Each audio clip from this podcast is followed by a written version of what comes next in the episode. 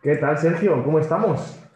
Pues mira, eh, me pillas que acabo de llegar ahora mismo de entrenar y nada, vamos a hacer esta, esta pequeña entrevista, esta charla entre, entre, amigos que tenía muchas ganas, tío. Además surgió súper súper random de improviso. Estábamos ahí en Clubhouse, nos empezamos a seguir, me escribiste, eh, le pegué un vistazo a tu podcast porque no te conocía y dije, va, eh, seguro que esto le puede interesar a alguien, seguro que podemos ayudar a alguien, seguro que pasan un buen rato y digo, vamos a, vamos a darle caña y mira, pues aquí estamos.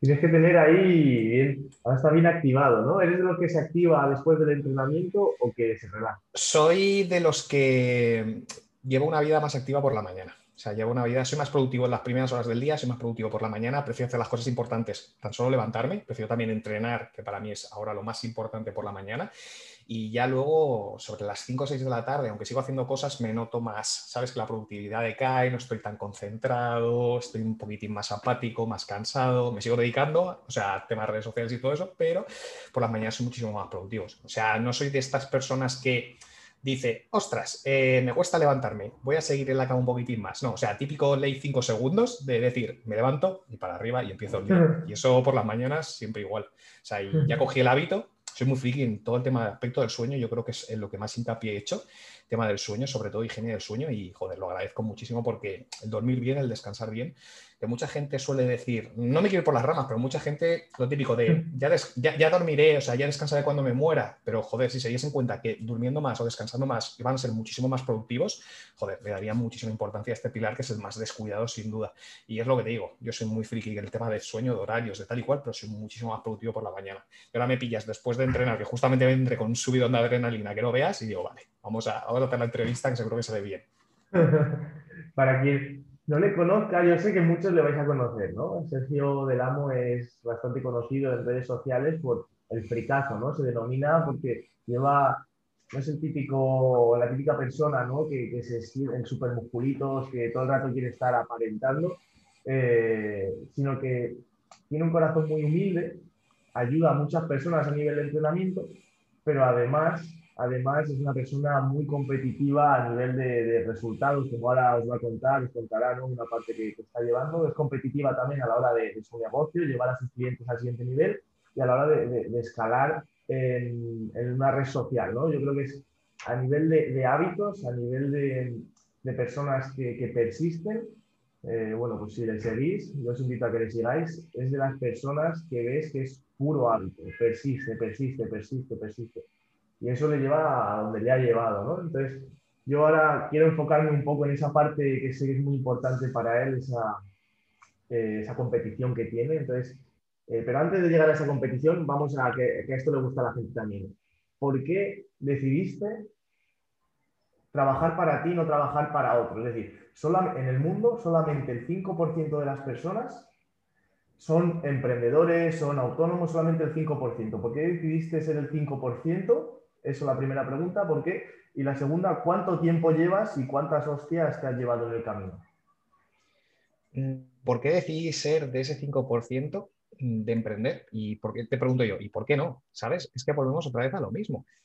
Mm, pongamos esto es como cuando, cuando mi padre me decía, eh, le decía yo, esta chica me gusta, ¿no? Te cuento la esta chica me gusta. Mi padre decía, ah, pues dile ir al cine, dile de quedar, dile cualquier cosa.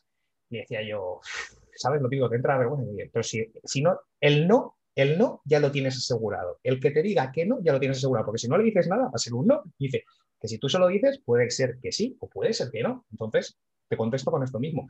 Si soy de ese 5%, te puede ir bien o te puede ir mal. Que me puede ir mal, voy a sacar un aprendizaje. Que me puede ir bien, tío, vas a trabajar de lo que realmente te gusta. ¿Sabes? Es esto que dicen, que si trabajas de lo que realmente te gusta, no es trabajo, porque lo disfrutas. Entonces, mm, después de, estar muchísimos años, y no se me queden los años diciéndolo, yo estudié INEF, estudié CAF, y mientras estudiaba la carrera estaba trabajando de barrendero, te lo digo, no se me quedan los años de decirlo, de barrendero, cogiendo cartón, cogiendo mierda con mis manos, me da lo mismo para pagarme la matrícula, porque yo sabría que picando, picando, picando, llegaría el momento que dijese, voy a dedicarme a lo que me gusta y vamos a por ello. ¿Que sale mal? Pues mira, tío, sigues de barrendero o aspiras a otra cosa o lo vuelves a intentar, lo vuelves a intentar, lo vuelves a intentar y acabará saliendo, acabará saliendo. Entonces, pues... Pero ¿tú crees? Yo creo que es imposible que salga mal cuando se persiste encima en una pasión, ¿no? Claro, y además la mentalidad, yo ya me veía, o sea, yo ya me veía trabajando de esto, yo ya me veía diciendo, me voy a dedicar a esto porque se me da bien, se me da bien empatizar con la gente, porque mucha gente siempre me ha dicho desde, desde pequeñito me dice, joder, haces reír a la gente, entiendes a la gente, te gusta, ¿sabes? Llegas a la gente y para esto de a lo que nos dedicamos nosotros, el tema de las redes sociales, transmitir en redes sociales, aparte también el tema de asesoramiento deportivo, mm, el empatizar, tanto con el cliente como con tus seguidores, es vital, tío. Entonces, a mí siempre se me ha dado bien y yo sabía que, iba, se me iba a dar bien, se me iba a dar bien. Es más, lo estoy notando y si no, pues mira, aquí tengo los frutos que van llegando, ya sea más rápido más, o más despacito, pero van llegando, tío. Entonces, esa es mi respuesta. Qué guay, qué guay. Y para todas esas personas que seguro que muchos lo escuchan, ¿no? Que están empezando a emprender o entrenadores te escuchan, eh, em, ¿qué, les dirías en ese, en ese paso? ¿Cómo ese primer paso a, empezar a emprender, a lanzar un producto? ¿Cómo, pues que, se muestren tal y como son, tío. O sea, a mí lo que mejor me ha ido es lo que tú más, lo que como me has presentado al principio, ser natural, o sea, ser natural. Que, no intentes tener, o sea, no intentes copiar a otra persona, te puedes inspirar en ellos, admirarlos, perfecto, pero no copies a otra persona, cada persona es un mundo y tú eres tú, entonces tú tendrás tus cosas buenas y tus cosas malas, entonces tienes que mostrar de manera natural, ¿sabes? tus cosas buenas y tus cosas malas. Esto volvemos a lo segundo, que te sientas vulnerable. O sea, a mí, ves aquí atrás todas estas cosas frikis. Habrá mucha gente que piense, vaya tonto, vaya friki, vaya no sé qué, vaya... Y habrá gente que diga, joder, pero si yo soy igual que este chaval. Y, este chaval no tiene miedo a decirlo. Este chaval me dice cosas buenas, cosas malas, cuando ha ido bien la vida, cuando se pega la hostia y se muestra vulnerable, ¿sabes? No, no muestra porque Instagram ya sabes lo que es, te enseña una pequeña parte de tu vida y mucha gente pues intenta aparentar o te enseña lo mejor y esto a mucha gente le genera frustración. Yo todo lo contrario, tío. Yo si te tengo que contar algo bueno, te lo voy a contar porque me voy a alegrar y mis seguidores se van a alegrar. Y si te tengo que contar algo malo, te lo voy a contar porque igual sacamos un aprendizaje todo de ellos y para que veas que yo también tengo mis días malos. Entonces también que se muestren naturales, que muestren esos puntos vulnerables, por así decirlo, y buscar esa conexión con, con tus seguidores, ¿sabes? Buscar esa conexión con tus seguidores. Entonces, poquito más. Luego ya entraríamos en parte de contenido, la de aportar valor, la calidad, todas estas cosas, pero yo creo que lo más importante es lo que te contaba al principio, o sea, mostrarte natural, vulnerable y tener una conexión con tu público. Aquí habla, habla humilde Sergio, como si, si eso mola, ¿no? Parece como que acaba de empezar, pero aquí le veis en una cuenta cuántos seguidores hay, porque al final para, para, ir al mundo material y que la gente que no te conoce perciba, que son 50.000 o cuántos son? Sí, 59.000 creo que. 59.000. ¿Cuántas hostias te has pegado has dudado de ti, en qué has dudado, cuál. Dinos tus, mayores oscuridades en este mundo. Primero, dinos primero en el mundo del, del. Ya tengo que cerrar la ventana porque está. En el mundo de las redes sociales y segundo, en el mundo del emprendimiento. ¿Qué hostias te has pegado ahí? En el mundo de las redes sociales, ¿qué hostias me he pegado? ¿Cómo te lo podría decir? A ver, ahora me pillas. ¿Qué hostias me he pegado? Pues lo que te he dicho, o sea, lo que he dicho al principio, el tema de, intentar aparentar lo que no soy, el tema de, tener miedo, o intentar enseñar, mm, enseñar las cosas buenas, o sea, el decir, aporto calidad, aporto, aporto, aporto, aporto, valor, valor, valor, valor, valor, y descuidar todo lo que te he dicho al principio, ¿sabes? Porque dejas de conectar a la gente y ven ese lado perfeccionista, por así decirlo, que mucha gente dice, ostras, si es que yo igual no puedo aspirar a esto, usted tío está muy por aquí, me está vendiendo muy por aquí y yo estoy partiendo de aquí. Entonces, ese yo creo que ha sido uno de los mm, errores que he cometido, que cometí al principio, el intentar aparentar algo que no era. Y en cuanto a emprendimiento, ¿qué errores he cometido? Pues no sabría decirte, tío porque yo creo que lo fui escalando todo muy, muy bien. O sea, empecé de, en cuanto, o sea, cuando me, me dices emprendimiento, te refieres al tema del tema de asesorías y el tema de trabajo como tal, ¿no? Es que lo fui, lo fui como escalando como tal, porque empecé muy de manera gratuita, con mis amigos, con mi círculo, con tal. Luego, pues lo típico que te iba subiendo los cambios en Instagram, me iban preguntando, oye, ¿tú cobras por esto? Tal, ¿sabes? Es como que empiezas a testear el mercado y ya cuando dices, ostras, es que tengo igual aquí 20 clientes potenciales, vamos a dar el paso, ¿sabes? Entonces, como que en tema emprendimiento no me pega la hostia porque lo hice todo muy, muy, muy gradual, ¿sabes? O sea, inconscientemente lo que ahora mucha gente llama embudo de ventas, ¿sabes? Por así decirlo, un embudo de ventas, yo lo estaba haciendo inconscientemente, sin saberlo. Empecé de, de, o sea, de, más a menos, o sea, de menos a más, y yo creo que en el tema de emprendimiento, como tal, de momento no me ha dado ninguna hostia, que me las daré, seguro, pero seguro que salga algún aprendizaje, pero fijísimo. Y ojalá me dé muchas hostias a lo largo de mi camino. ¿Cuántos años tienes? Yo ahora 29, o sea, 28 voy a hacer 29 el 8 de mayo. Ah, qué bien. Yo justo empecé a emprender, eh, justo por eso, yo me veía en un gimnasio en, en la calle Serrano que dice, sí, la hostia es de, seguramente a nivel España lo mejor pagado, ¿no?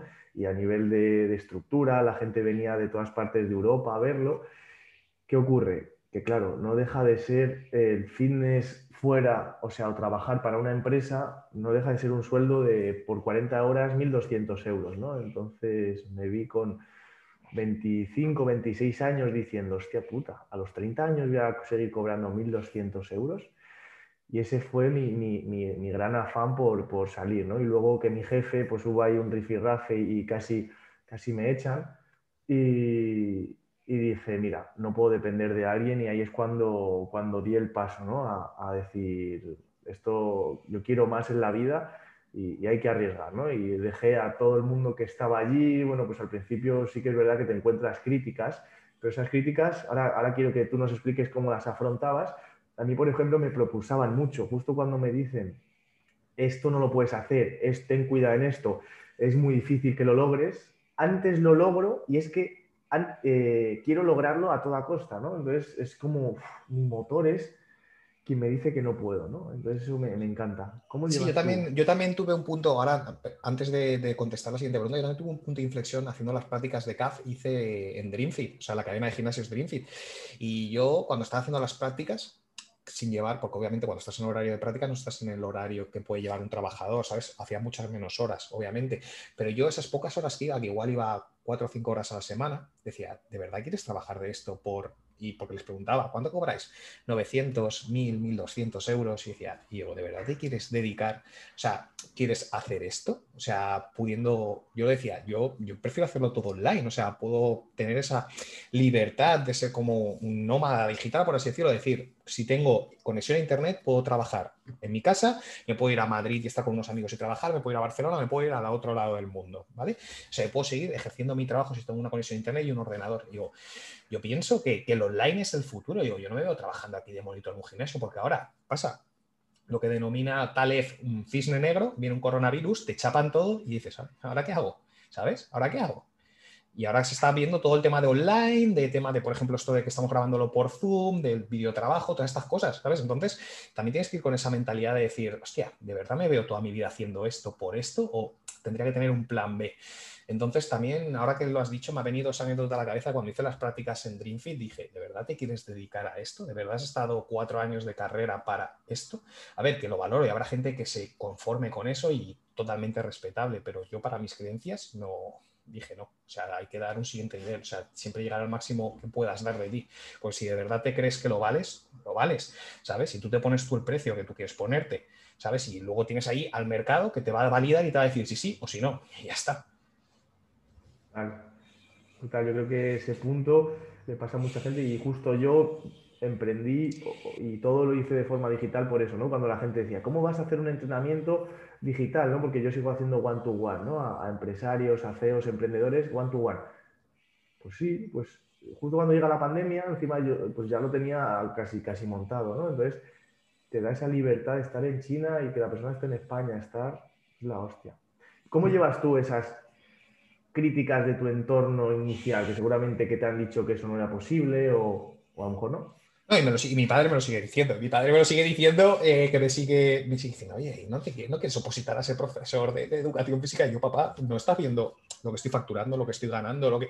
Y me dice, sí, sí lo veo. me dice, pero ¿y sí? Y le digo, ¿y si no? Y le digo, ¿sabes? digo, cambia esa mentalidad. Y me dice, tienes que cambiar esa mentalidad. Entonces, ¿cómo afronto... Vamos a meternos... No, dale, dale.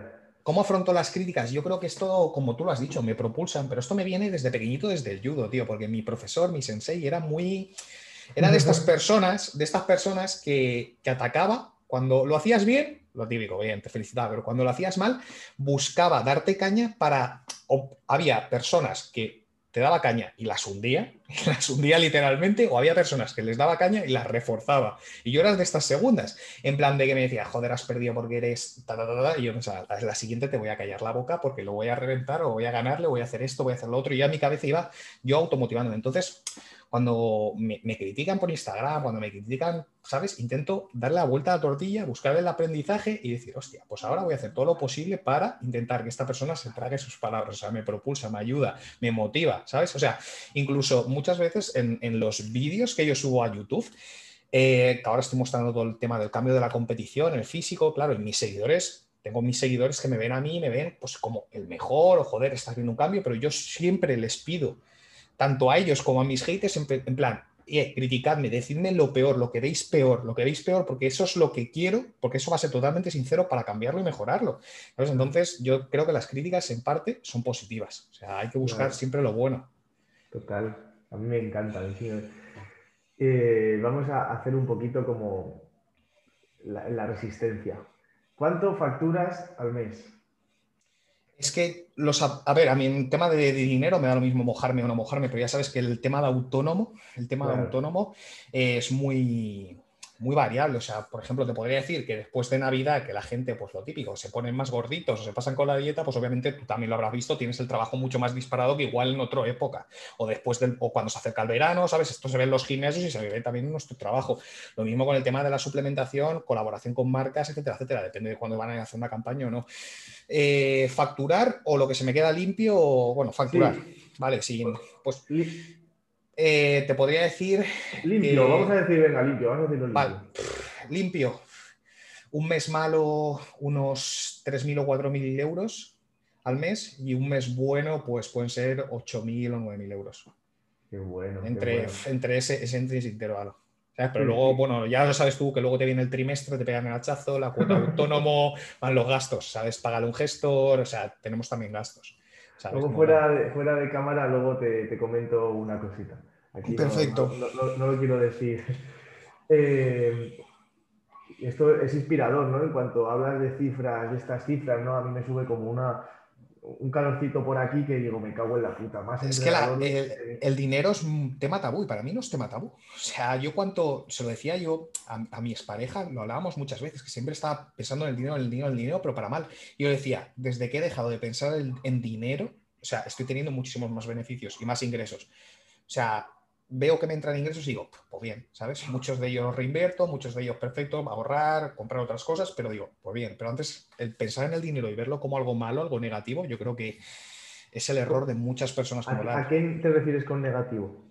O sea, que siempre se ha visto el dinero a que corrompe a las personas o que este tipo de cosas, que está, mal visto, lo típico de que se escucha eh, el dinero, mientras tenga salud, el dinero da lo mismo. Joder, pues para mí el dinero es un potenciador de todo.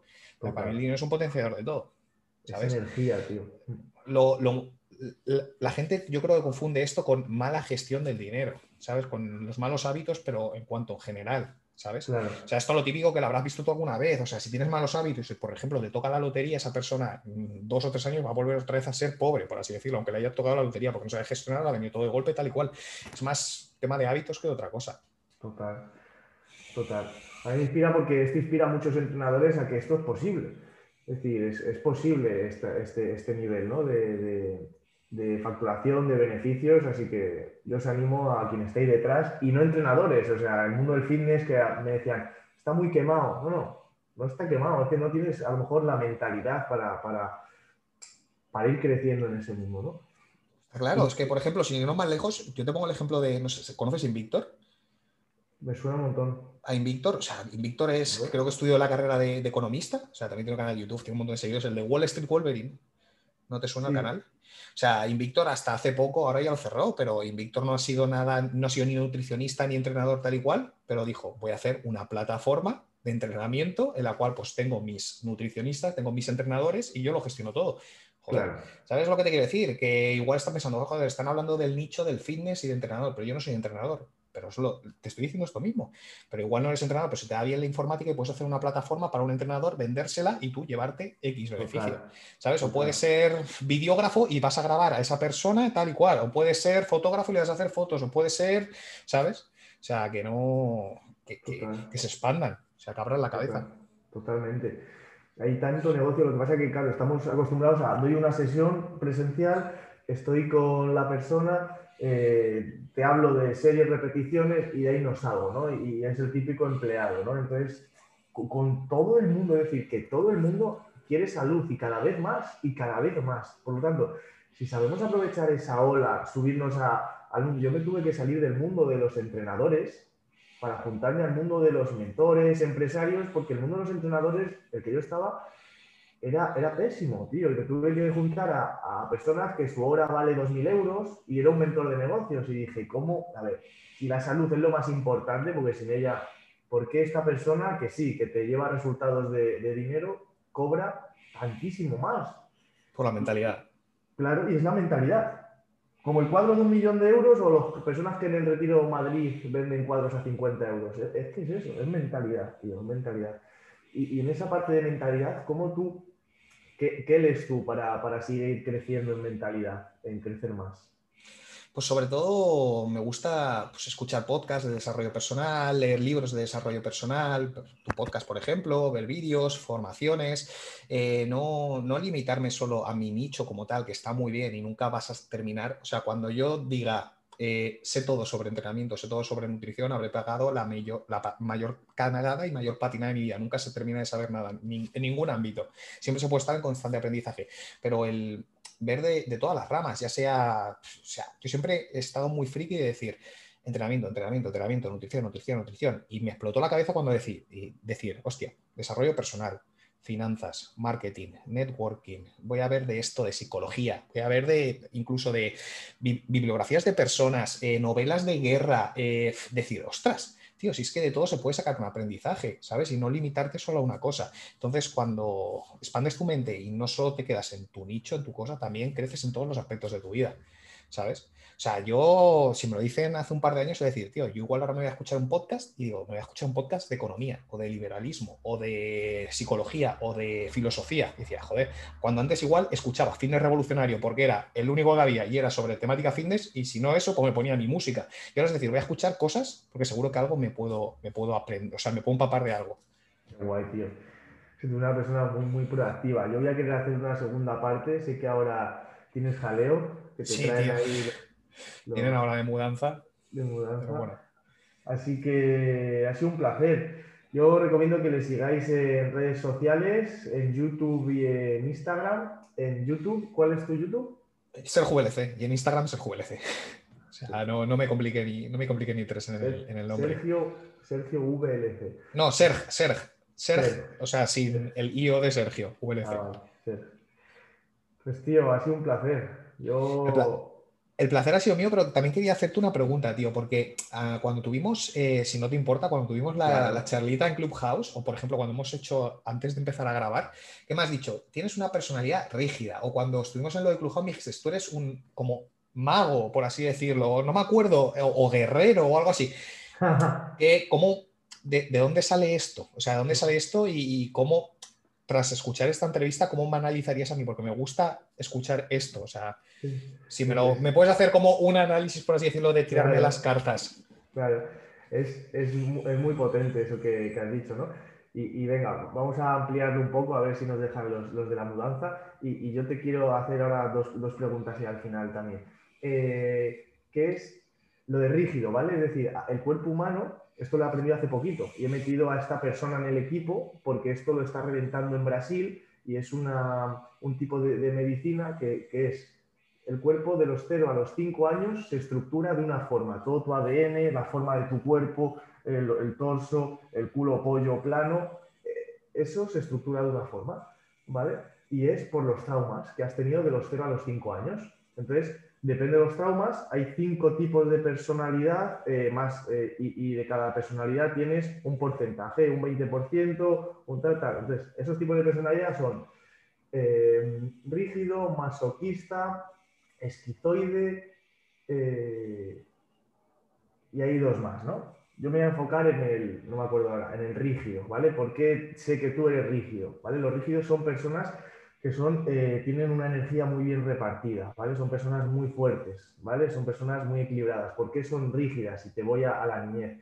Nosotros, los, los hombres, hemos competido por, por, nuestra madre, por tenerla, ver a nuestra madre, porque por nuestra madre eh, que nos hiciera caso, competíamos con nuestro padre, ¿ok?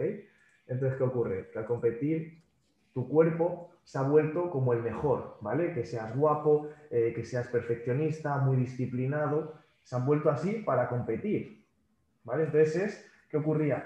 Que cuando a lo mejor tu madre se iba, estaba todo el día contigo, tú sentías que por la noche se iba con tu padre a la cama, ¿vale?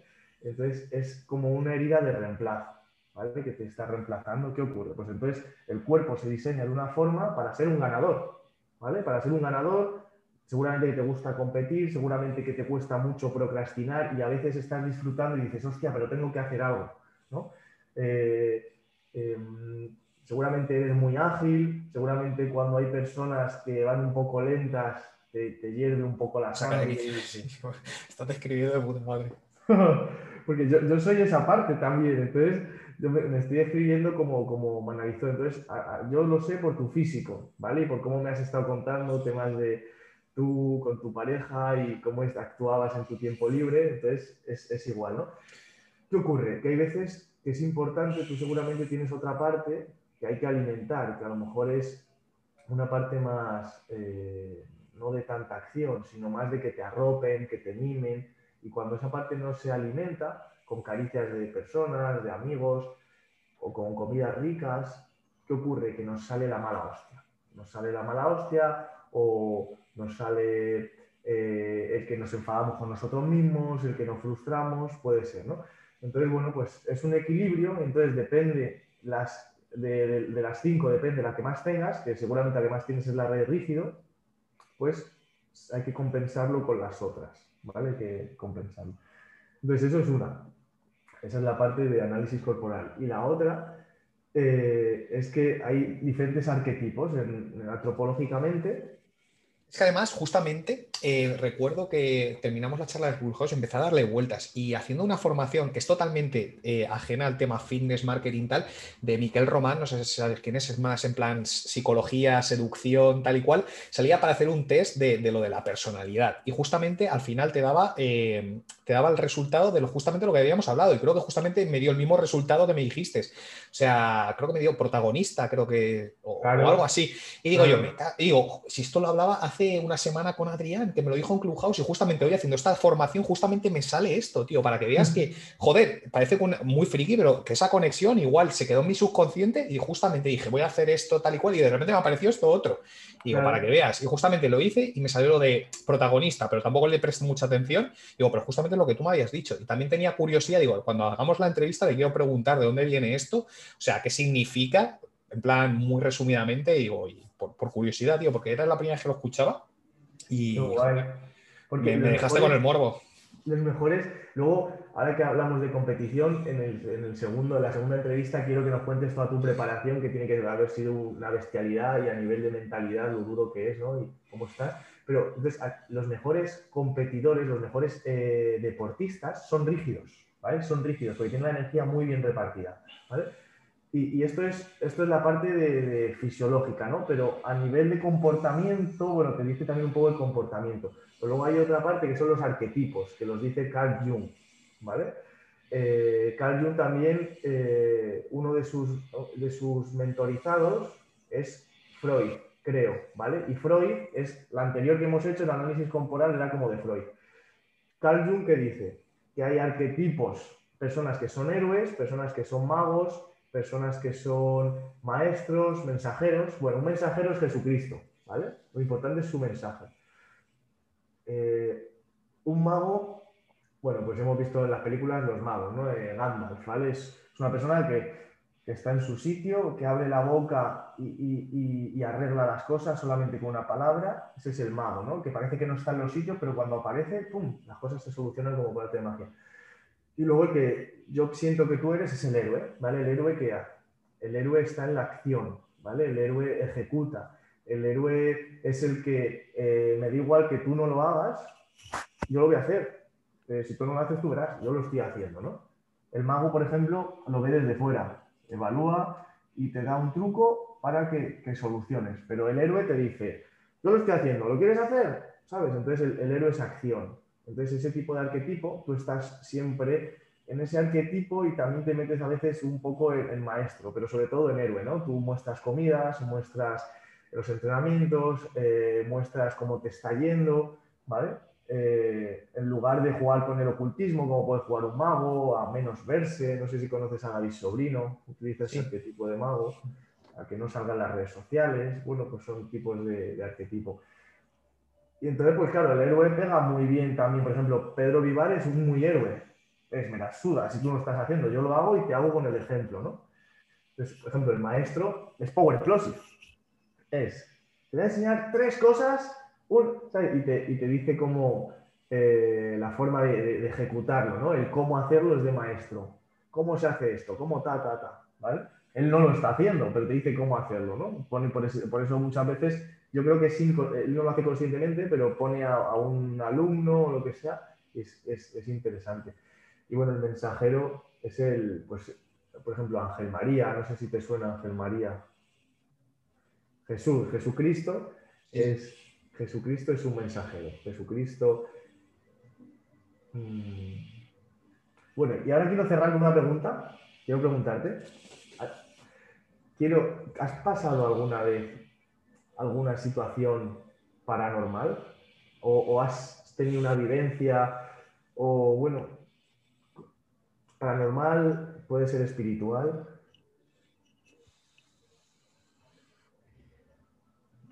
No sé cómo, cómo explicarlo. O sea, igual lo más paranormal que, vivo en mi día a día es cuando, porque yo tengo también el hábito de meditar todas las mañanas y es como que ya he cogido el clip de decir, dejo la mente, pero es que totalmente en blanco. O sea, totalmente en blanco de que no pienso en nada, no, ni que digas, no, ¿qué dices? No, no estoy pensando en nada. Ah, pues sí, estoy pensando en eso mismo. O se me ha ido un poco la entro en ese trance de decir, ostras, que me ha llegado a pasar muchas veces, de decir, vale, acabamos la meditación, habrán pasado cinco minutos, y decir, hostia, una hora y media, y no me he dado ni cuenta, ¿sabes? O sea, que es igual visto desde fuera es muy paranormal o muy raro, o de decir, hostia, ¿qué ha pasado aquí? ¿Sabes? Entonces yo creo que, pero eso me pasa por veces, yo creo que eso sería lo más paranormal que te podría, que te podría ¿Cuánto tiempo llevas meditando? Pues un añito, año, año y medio. ¿sabes? Empecé en plan muy meditación guiada con las típicas aplicaciones, luego las dejé por decir, me pongo música relajante y ahora actualmente, es decir, cierro los ojos y ya está. Y dejo la mente en blanco, ¿sabes? Y no pienso en nada, ¿sabes? Y es que he llegado, porque lo difícil es dejar de pensar en nada, ¿sabes? Porque sí que empiezo el día en plan agradeciendo, o empiezo el día visualizando que va a ser un buen día, lo que voy a hacer, o el entrenamiento que voy a hacer, ya me, lo veo, me lo veo, me lo veo, me lo veo. Y yo me lo voy creyendo, es decir, ahora vas a posar y te vas a ver mucho mejor y no sé qué y no sé cuántos, y me lo empiezo a creer, a creer, a creer, todo en general. Pero cuando digo, vale, voy a meditar, hago clac y cero. ¿Sabes? Y decir cero. Y muchas veces sí que me ha pasado decir, bueno, habrán pasado 10 minutillos y, de repente abrir y decir, hostia, si era de noche es de día. Y decir, hostia, pasó una hora. Y me cago en la puta, ¿sabes? O sea, que igual te abstraes tanto que sales sales igual de tu cuerpo, por así decirlo. Eso es igual lo más raro que me ha pasado, que igual ahora la gente nos está escuchando diciendo que, se ha fumado esto, ¿sabes? Pero que no. O sea, eso es, lo, que, te diría. Yo las cosas que más me han transformado ha sido la, meditación, ¿no? Ahora sí que la practico menos, eh, cuando estaba a foco yo llegué a sentir que yo no era nada, que yo era todo, ¿sabes? Te sientes como parte de todo, que yo no era ni mi nombre ni nada, ¿no? Ese nivel de, conexión con todo, porque, o sea, es una bestialidad. Y ahora estoy leyendo una biografía de, una persona que medita, dice que es una locura, que cuando se pasa un día entero meditando, que son tres meditaciones al día de una hora, va a la montaña, siente que la montaña es él.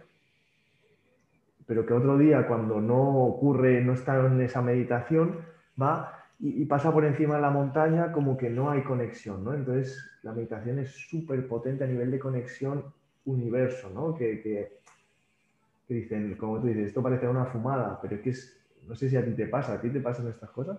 Sí, sí, a mí me pasan estas cosas, pero totalmente, o sea, pero totalmente. ¿Sabes? Y es más, es lo que, lo que decimos el otro día, para que veas cómo es. Y por ejemplo, cuando hablábamos lo del otro día, lo de los arquetipos tal y cual, eso creas que no, son conexiones. O sea, ya dime tú por qué a los dos días me tiene que aparecer justamente un test que me va a demostrar eso, se tiene que hablar eso, o, que yo desde entonces esté dándole vueltas a eso, vueltas a eso, vueltas a eso, esperando que llegue este día para que pase esto. ¿Sabes? Y igual ahora a raíz de esta conversación, en dos o tres días sale otra cosa que se ha quedado aquí en el tintero. O sea, entonces todo eso yo creo que, joder, está vinculado, tío. Dicen, eso es la metafísica y es ciencia, ¿no? Es decir, está esa frecuencia vibratoria del átomo, tú sabes que somos átomos, luego moléculas, las moléculas, células, tejidos, pues claro, el, átomo, al estar en la misma frecuencia vibratoria, atrae a otros átomos. Por eso cuando estamos, atraemos a personas de nuestro mismo nivel, ¿no? Y luego, atraes hasta movidas que tú no ves. Es decir, hay un mundo espiritual que nosotros no vemos, que esto para los de la ciencia, que era muy escéptico, no me lo creía, ¿vale? Yo no me lo creía. Y lo voy a contar aquí por primera vez en un podcast. Hace poco eh, encendí una, vela, ¿vale? Tú, es decir, tú imagínate, eh, pegar un puñetazo a una persona, aunque no conozcas que te pueden multar, pues eh, la ley está, ¿vale? Pues las leyes espirituales pues son muy, muy similares, pues como el karma, que yo creo que es lo que más conocen, ¿qué ocurre? Bueno, pues encendí una vela, ¿vale? Entonces a mí me habían contado anteriormente estas cosas y yo había visto vídeos en YouTube, no voy a hablar, no quiero decirlo para no atraerlo, ¿vale? Entonces, eh, pero abrí un portal sin querer, solamente compensándolo, tal, porque mi frecuencia vibratoria también está en unos pensamientos malos, habían ocurrido acontecimientos malos y atraje a un bicho muy raro. Esto va a parecer una, una rayada, ¿vale? Pero un bicho que yo, eh, yo, no lo veía, pero la gente que estaba a mi lado, eh, una persona que lo ve, eh, o sea, lo veía, ¿sabes? Y era como un bicho con alas negras aquí. Y me estaba dando un, miedo, ¿sabes? Yo tenía como esta parte, la derecha, como, como que estaba agarrado a algo. Vale. Y esa persona ve cosas, dice, bueno, no puede ver, pero es que otra persona que no había visto absolutamente nada, nada, nunca, empezó a ver fuego alrededor mío. Fuego. ¿Vale? Eh, bueno, vino una persona de fuera de la casa aquí y, nosotros eh, pues, nos hicimos algo para que esto se fuera, se fuera, ¿vale? Eh, bueno, pues con, energía positiva, trayendo este tipo de energía y reventamos la vela, ¿vale? Eso se fue, ¿vale? Ya no estaba anclado en mí pero el bicho seguía y otra persona que, que los ve de verdad seguía por aquí, ¿no? Y menos mal que, bueno, que, lo, que vamos, las leyes, tú, aunque no las conozcas, existen. Y, es que hay cosas que existen. Y esto era una cosa que venía del inframundo, por eso de, las, del fuego, por eso lo del fuego y todo esto, ¿no? imagínate el nivel que no vemos, que existe, y que no hay que jugar con esas cosas, sí con buenas energías, ¿no? Pero que cuando tienes un nivel vibratorio malo, atraes tanto a las personas buenas como a cosas que no... ¿Listo? yo, por ejemplo, recuerdo que un libro que me gustó mucho, que igual lo has leído, y lo me acuerdo que lo subí a Instagram y me llovió la crítica padre. ¿Sabes de qué libro te hablo? No. ¿Del secreto? ¿Lo has leído? Me suena, no. El secreto, pues lo subí a Instagram, tío, y se ve que se habla, habla sobre todo esto, o sea, te lo recomiendo, es súper cortito, o sea, súper cortito, a mí me moló muchísimo, pero la gente la gente, tío, le, me cayó una crítica brutal diciéndome, ese libro no lo deberías de haber subido, ese libro dice cosas que no tienen sentido, porque ponía lo típico de, han ocurrido estas catástrofes, estos terremotos, porque la gente, ¿sabes? Porque había mucha negatividad, ¿sabes? Cosas de esas. O la gente se muere de cáncer porque, ¿sabes? Y hay, cosas que, hay cosas que igual yo sí que he visto de ellas, de lo que pone en el libro, pero que el libro como tal, el mensaje a mí me flipó muchísimo, pero que, bueno, que te recomiendo que habla sobre todo sobre esto que hemos hablado hace un momento, ¿sabes? Es que, ¿sabes qué Yo no creía. Yo soy súper mental, eh, tal. Pero claro, cuando lo estás pasando, lo pasé realmente mal. ¿eh? Yo estuve pasando miedo, no, lo siguiente. Estaba cuestionado. O sea, la sensación era como, no era físico, era algo almático, había una, una movida que los pelos de punta que, que tiraba de ti, ¿sabes? Y, y, tener que hacer una movida para quitarlo y, cuando lo quitas te sientes súper empoderado y a gusto y dices, o sea, hay algo que, nos queda mucho por descubrir y hay personas que ya lo han descubierto más. Y eso no es una, una movida, esto da para otro podcast, Un día, bueno, ya tenemos el otro podcast que podemos unirlo a lo de tu competición fitness, que eso es una locura. Y quiero que acabes con una pregunta, preguntándome algo tú a mí.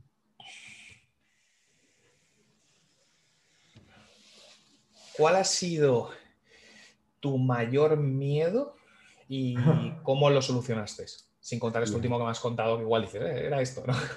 tu mayor miedo en general, igual, síndrome de impostor o, ¿sabes? ¿Cuál ha sido tu mayor miedo? O decir, tenía vergüenza de hablar público y cómo lo solucionaste. He tenido muchos mayores miedos, ¿no? Porque yo siento mucho las cosas, tanto lo bueno como lo malo, ¿no? Entonces, yo tuve miedo a hablar en público, yo, se me quedaba la vista en blanco, perdía el oído y casi me desmayaba, o sea, y me desmayé un par de veces, ¿no?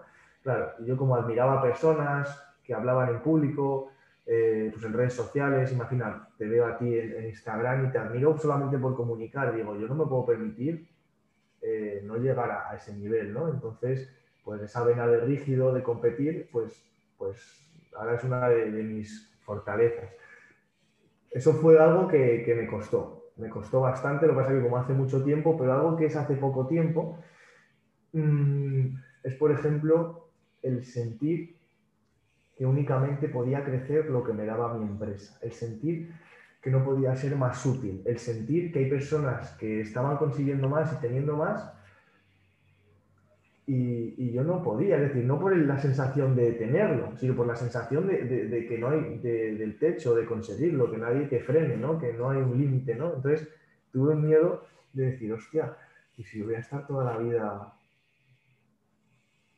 siendo uno más, sin ser relevante? Entonces tenía un miedo enorme a no ser relevante. Y eh, pues por a lo mejor una herida que había tenido en la adolescencia, porque bueno, pues yo yo veía una ventana en la adolescencia en esa época y me aliviaba hasta ese punto, ¿no? De, querer. Bueno, entonces, lo he dicho esto en algún podcast, es miedo a no ser relevante. Por eso ahora me encanta hacer cosas por los demás, para los demás. También hay que alimentar el ego, ¿no? Entonces, ese fue y sigue siendo y lo sigo trabajando, ¿eh? Lo sigo trabajando porque cuando todos tú vivimos en un sitio de emprendedores y cuando todos tus compañeros salen en un evento y les, les llaman a ellos y, tú no, y no sale tu cara, aún sigues queriendo, sigo queriendo competir, ¿no? Entonces, el ese no ser relevante es entender que ya te tocará, es decir, es, estar tranquilo, ¿no? Brutal. Brutal. Tío, ha sido un placer. Al final ha dado una, una entrevista brutal. Espero que todas las personas, bueno, yo quiero que le sigáis, os va a inspirar muchísimo, o sea, os guste el fitness o no, Sergio habla mucho más que de fitness y sobre todo te inspira la, la mentalidad que tiene, cómo, cómo, se atreve a vivir una vida pues disciplinada, con alegría y, eso ya te transmite, eso ya te transmite. Muchísimas gracias, tío. El placer ha sido mío, me lo he pasado brutal, o sea, pasa volando, pasa volando. Además hemos conectado muy bien y esto creo que se nota, y incluso lo van a notar nuestros oyentes. Se nota. Quiero que la siguiente conozcan esa faceta ruda de competición que, yo sé que estás pasando ahora bien de mentalidad, es que es mentalidad y como este podcast es mucho de mentalidad, quiero que nos cuentes ¿no? esa, esa, parte. Así que ha sido un, un placer. Un placer es mío. Seguidle todos en redes sociales, es una puta bestia. Gracias, chao. Chao.